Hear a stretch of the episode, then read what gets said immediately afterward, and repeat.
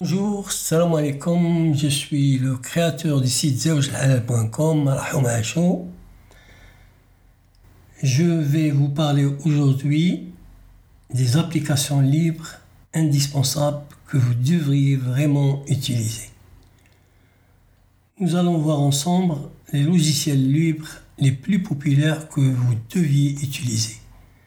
De nos jours, vous pouvez très facilement acheter un ordinateur flambant neuf et installer tous les logiciels dont vous avez besoin gratuitement à l'aide des applications offertes par euh, la licence logiciel libre. Alors, définition d'un logiciel libre. Un logiciel est considéré comme libre au sens de la FSF. C'est une fondation. S'il confère à son utilisateur quatre libertés. La liberté d'exécution du programme pour tous les usages.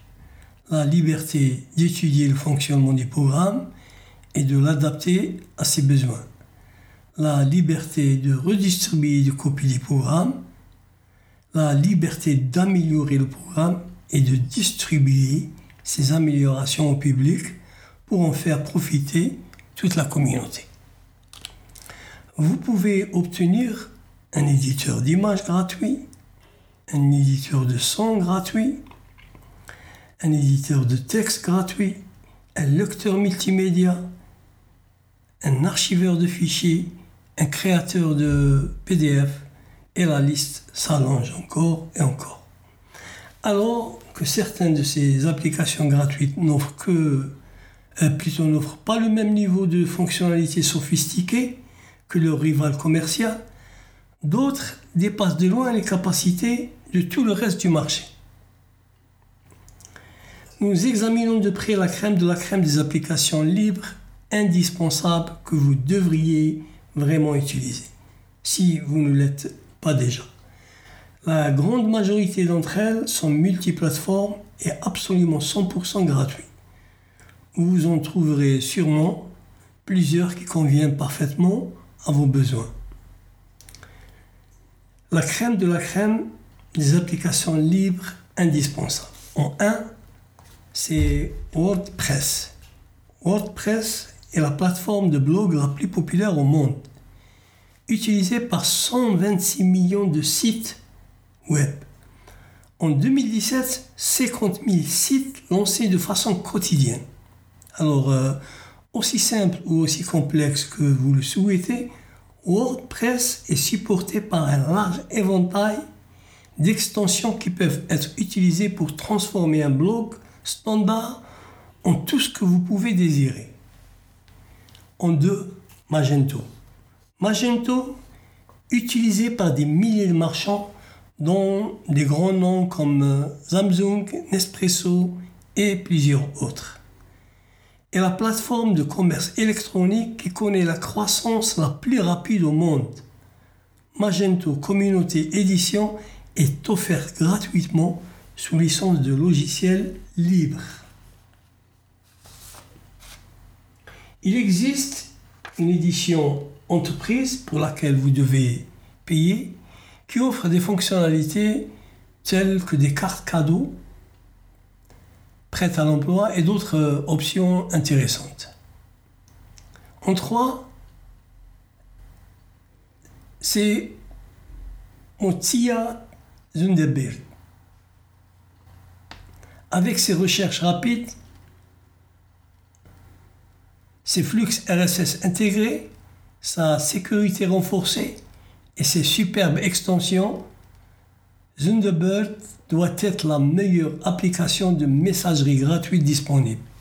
Si vous êtes prêt euh, à passer du temps, à adapter vos environnements de messagerie avec des modules complémentaires, vous allez d'abord l'adorer, mais c'est probablement pas idéal pour les novices. FileTia en 4. FileTia est un client FTP multiplateforme extrêmement réussi. Il est également disponible en tant que serveur uniquement pour Windows.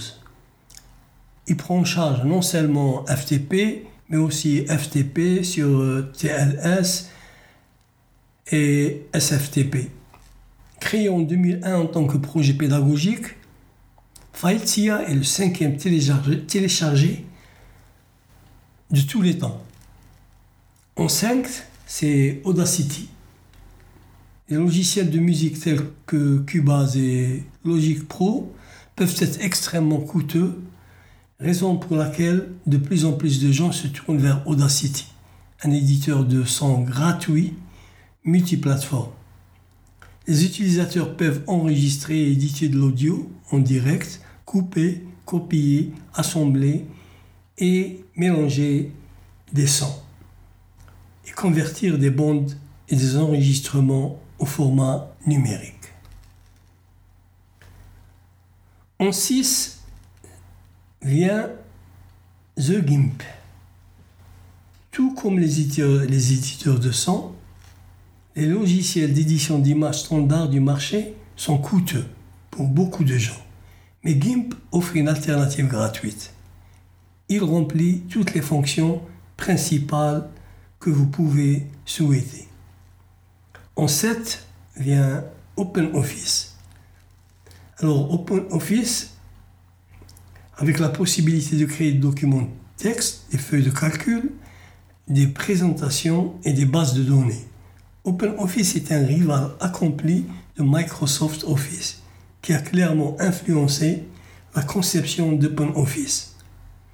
Les utilisateurs de Microsoft Office se sentiront, se sentiront plutôt comme à la maison et constateront qu'OpenOffice fonctionne aussi bien, sinon mieux. En 8 vient Zip.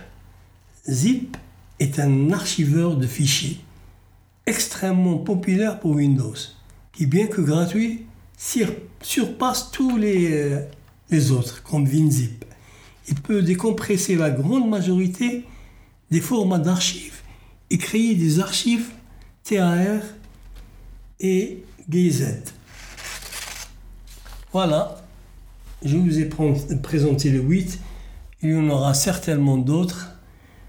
Et au prochain podcast. Salut, salam alaikum.